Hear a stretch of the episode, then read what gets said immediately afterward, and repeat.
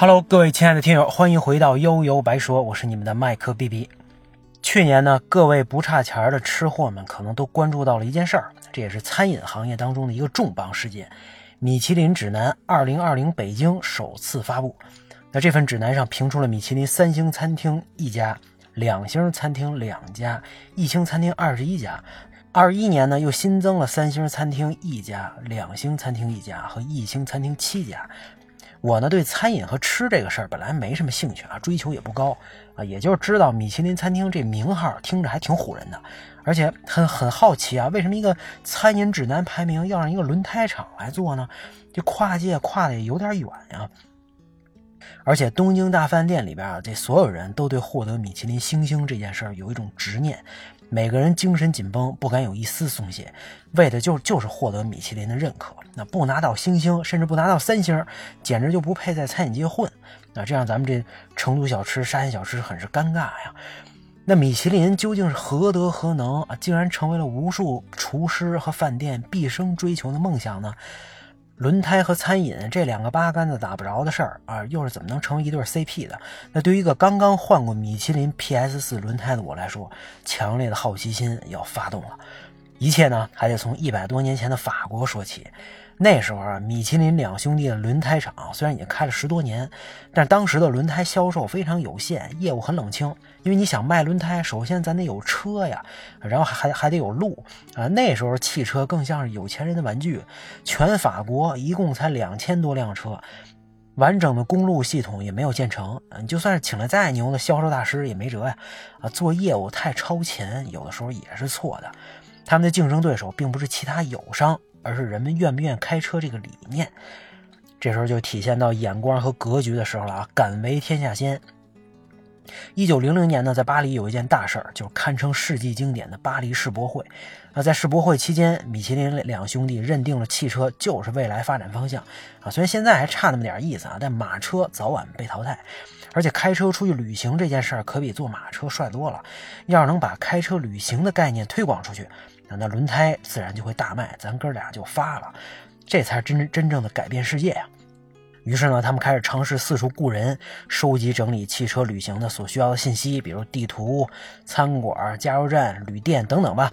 出了第一版米其林指南，一共三百九十九页，首次将法国的旅游路线按自驾方式进行排列，而且前八十页全是米其林自己或者什么销汽车销售相关厂家的广告啊，满满的套路。那为为了在巴黎世博会园区推广呢，里边还有园区内景点的介绍，这大家每看一次都能顺便记住一次米其林这个品牌。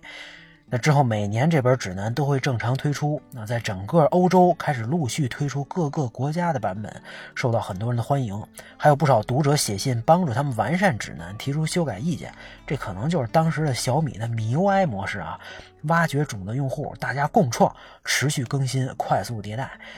那它的信息详尽到什么程度呢？据说啊，在一九四四年诺曼底战役当中，米其林的绿本为英美加联军登陆成功立下了大功。那绿本这又是什么东西呢？为了避免这手册成为一本好像在超市里随便发的廉价广告手册，这两兄弟也在不断做着改变。他们决定不玩大而全啊，开始精简指南涉猎的范围，集中注意力在餐饮和美食上。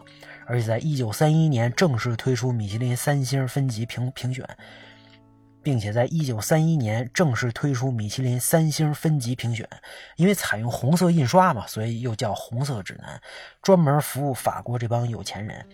那之前更接近轮胎老本行的地图啊、加油站之类的这这些内容，也被单独整理成了这个绿色印刷啊，所以又叫绿色指南。那红配绿的组合就这么开始了。所以你看，他们一开始的目的啊，就是试图通过这个酒店和餐馆的评级指南，吸引司机更多的使用他们的轮胎。那当然，做餐饮指南达到的效果啊，远远不止提高销售收入，对应而来的呢，还有那些软性的、能打动人心的东西啊，可能更重要。对普通人来说呢，轮胎本身没什么意思，一点也不性感。你说除了我这样的，谁还会对轮胎感兴趣呢？啊，你发现轮胎设计的有多美，上边的花纹有多漂亮，抓地力有多强啊？那当然，轮毂可能确实有人喜欢啊，各种炫酷设计确实能满足直男审美。那现在不惜一切代价，宁可赔本赚吆喝，跟餐饮结合，这米其林的形象啊，一下就成为了优质、高品质、热爱生活的象征，受到了挑剔的法国精英阶层的信任。那随着米其林指南成为餐饮界的圣经，公司品牌形象直冲云霄啊！你说现在谁不知道米其林品牌和那个憨厚可爱的轮胎小人的形象呢？而且印象好像都不错啊，脑袋里都是专业。品质、性能、亲和之类的一些好词儿啊，那米其林在一百多年前啊就玩这种跨界营销，这步棋真的是太成功了。而且米其林指南受到了那些真正有追求的厨师们的青睐啊，他们看到了职业生涯的新希望。我们终于可以不用伺候你们这帮挑三拣四、吃饱了可能又骂厨子、没钱的老百姓了。我现在可以抛开一切杂念，发挥自己对厨艺的创意和理解了。这才是理想主义情怀呀！随着影响力越来越大，米其林难免后来也陷入了固步自封。那不但标准陈旧跟不上时代，也被诟病啊，评价越来越受到一些其他乱七八糟因素的影响。对行业的大佬睁一只眼闭一只眼，对各种财阀那更是得罪不起。尤其随着互联网时代到来啊，新一代年轻人口味和喜好也变了。你这土了吧唧的东西，这不就是上个世纪的老古董吗？很多人看不上了。那为了摆脱困境。啊，你懂的。米其林把目光投向了美洲和亚洲。啊，其实从米其林这套体系啊，评价体系进入咱们国家之后，争议一直非常大。不管是北京啊，这个之前的广州、上海评出来的结果，都让很多国人不能理解，各种不服。最大声音可能就是什么呢？你说一家法国轮胎公司有什么资格去评价有五千年历史的中国餐饮文化呢？你们法国人一百多年前整的这玩意儿，怎么能评价我们中国的饮食呢？对吧？别的不说啊，单说饮食的话，中国独一档，甩你们不知道几条街呀！凭什么你米其林整出一套体系，我们就得认呢？我们还讲什么这个色香味一形呢？对吧？看过《满汉全席》的都懂啊！你的评价标准到底是什么呢？说到这儿，咱们就来看看这个究竟什么是所谓的米其林餐厅啊？了解了这个啊，可能以后没准还能防止被忽悠。首先。所有入选了米其林指南的餐厅都可以称为米其林餐厅，但同样是米其林餐厅，这含金量却大不相同。就好像之前特别火的什么德国红点奖啊，一堆企业都说自己得了奖，其实都是花花钱买的，真的金奖银奖没几个。那米其林餐厅呢，既包括咱们刚才说的啊，米其林这个星级餐厅，也就是分一星、两星、三星的这个，也包括入选指南的其他推荐餐厅。另外还有一类叫必比登美食推荐，指的呢是那些经济实惠又美味的餐厅，人均大概两百块钱以下。真正最厉害的啊，米其林的星级餐厅含金量肯定是最高最最牛逼，也是无数大厨梦寐以求的至高荣誉啊！看了《东京大饭店》的伙伴肯定都能体会到啊，木村拓哉他们这帮人的心情。那具体几星呢？是这么定义的：一颗星代表优质烹调，不妨一试；两颗星啊，代表烹调出色，不容错过；三个星星呢，代表卓越的烹调，值得专程造访。我觉得可能还有一句话，人家没直接写上啊，就是开车去星级餐厅吃饭，一定要用我米其林轮胎哟。啊，这么区分看上去很简单，也尽可能去除了因为口味不同、个人喜好造成的评价差异。不管您是法餐、中餐、日料，米其林指南呢一直恪守匿名造访、独立评审、精挑细选、每年更新、标准一致的五项承诺。那评评审员们在匿名状态下造访餐厅和酒店，跟普通顾客一样提前预定座位、点餐、就餐、结账。那东京大饭店里第一集嘛，就有匿名评委来到了 Gaku 这家店，并且最终给了他们两星的评价啊。当然，有经验的大堂经理还是能看出他们的身份的。那在星级餐厅的评审上呢，啊，仅以食物水平为依据，盘中的食材。准备食物的技艺水平和口味的融合、创新水平，是否物有所值和烹饪水准的一致性，是米其林评审所遵循的唯有的五条标准啊。根据这五条标准，评审员们对餐厅做出评价。只有在这五项标准上都表现杰出的美食，才有可能为餐厅带来星级的荣誉。那有人肯定会说了，不可能就这么简单啊。你去外边吃饭讲究的是一个综合体验，你做的再好，饭店是个路边的苍蝇小馆，照样反胃啊。餐厅的服务质量、整体环境氛围、卫生等等运营运营水平的高低，也是判断一家餐厅好坏十分重要的因素。啊，说的没错。那米其林呢，对餐厅的环境有单独的评审，在指南当中啊，以这个。叉勺表示啊，评级从一到五对叉勺不等，而红色代表，而红色呢代表同等级当中更为上佳的表现。啊，这么一看啊，标准很完善，该有的都有，也照顾到了不同地区的差异化和环境等等因素，没毛病啊。怎么还有一些人超级键盘就开喷呢？首先啊，谁都有资格评价中国菜啊，咱们自己也行啊，萝卜白菜各有所爱啊。咱同样，咱们咱们自己也能评价法餐日料，甭管什么吧，在各种 app 上也都能打分但关键问题是，咱们评价有个毛用啊？就咱们那点打分的权利啊，纯属是开个功能，让让咱们自自己自娱自乐呢，一点意义都没有。这因为这个权利并不是话语权。米其林评价餐饮这这事儿干了一百多年，就是为了争夺话语权，就是为了定标准啊！不是有一种说法吗？三流企业卖产品，二流企业做品牌，一流企业卖大楼。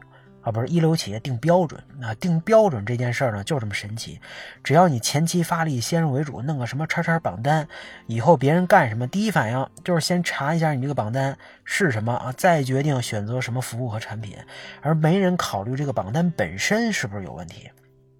这倒不是说谁对谁错啊，你不定标准，自然有其他人定。而当你坐上这个位置之后，一切也就水到渠成。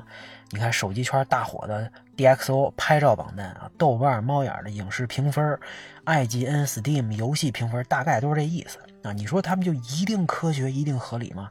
那人家已经立在这儿了，他只要能自圆其说，别问问就是标杆儿。甚至厂商们啊，都会把他们的标准掰开了揉碎的研究，特别生产符合你标准的产品。更简单粗暴的，就直接给你定标定标准机构打钱充值啊，钱都给你了，你就直说行不行吧？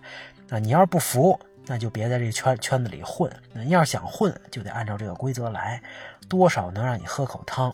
你看全裸导演里的这些大佬们，还得建立个毛片行业协会来清除异己呢，对吧？那还有很多人会质疑啊，法餐和高档餐厅占据了米其林三星的半壁江山，这不公平啊！地球又不是围围绕着你法国人转呀。这个呢，现阶段确实真没什么办法啊。这米其林呢，确确实实就是出身法国，血统就是法国，而法国呢，也可以说是现代西餐的发源地。虽然它也不是生下来就高贵啊，但经过了两百多年的发展，又是定原则，又是建规范，又是写菜谱啊，总之就把实操的这套东西啊整理出来，成为了一套大家公认的标准。像什么头牌、主菜、甜点的上菜形式，后厨的分工协作的工作方式，都是法餐的贡献。再加上这种仪式感或者说装逼的形式吧，得到了宫廷和贵族们的认可。你法餐想不高大上都难。啊，这套标准化的流程也培养了无数人才，这群人肯定都是法餐的粉丝啊。这套标准也都是法国厨师们的圣经，所以在这种情况下，米其林的评价体系对法餐情有独钟，反而是最正常的。那问题是，当年他只在欧洲混，可能大家反应也不会太过激。那现在你拿着这套标准来到了亚洲和美洲，那肯定就有人很多人不满呀。你觉得你觉得你牛，我觉得我也可以啊。就算现在啊，为了本地化，也有什么本土评审员的加入，可是这帮人还是得上法国接受培训才能上岗，接受的还是法餐那套东西，这就尴尬了啊！这简直就是个洗脑啊！万般皆下品，唯有法餐高。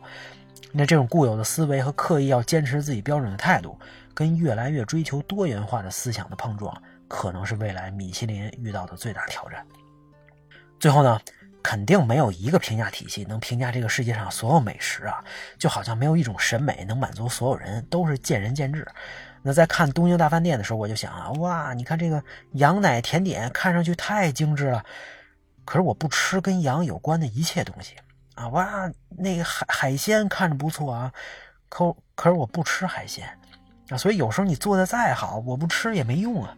啊，也有一些小饭店，尤其是广州，经常能发现这种小店啊。你看上去很简陋，但它确实又很好吃啊。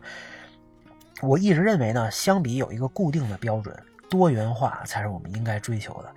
那当然，在多元化当中做到求同存异也是最难的。你否则那么多键盘声音到底是怎么来的呢？对吧？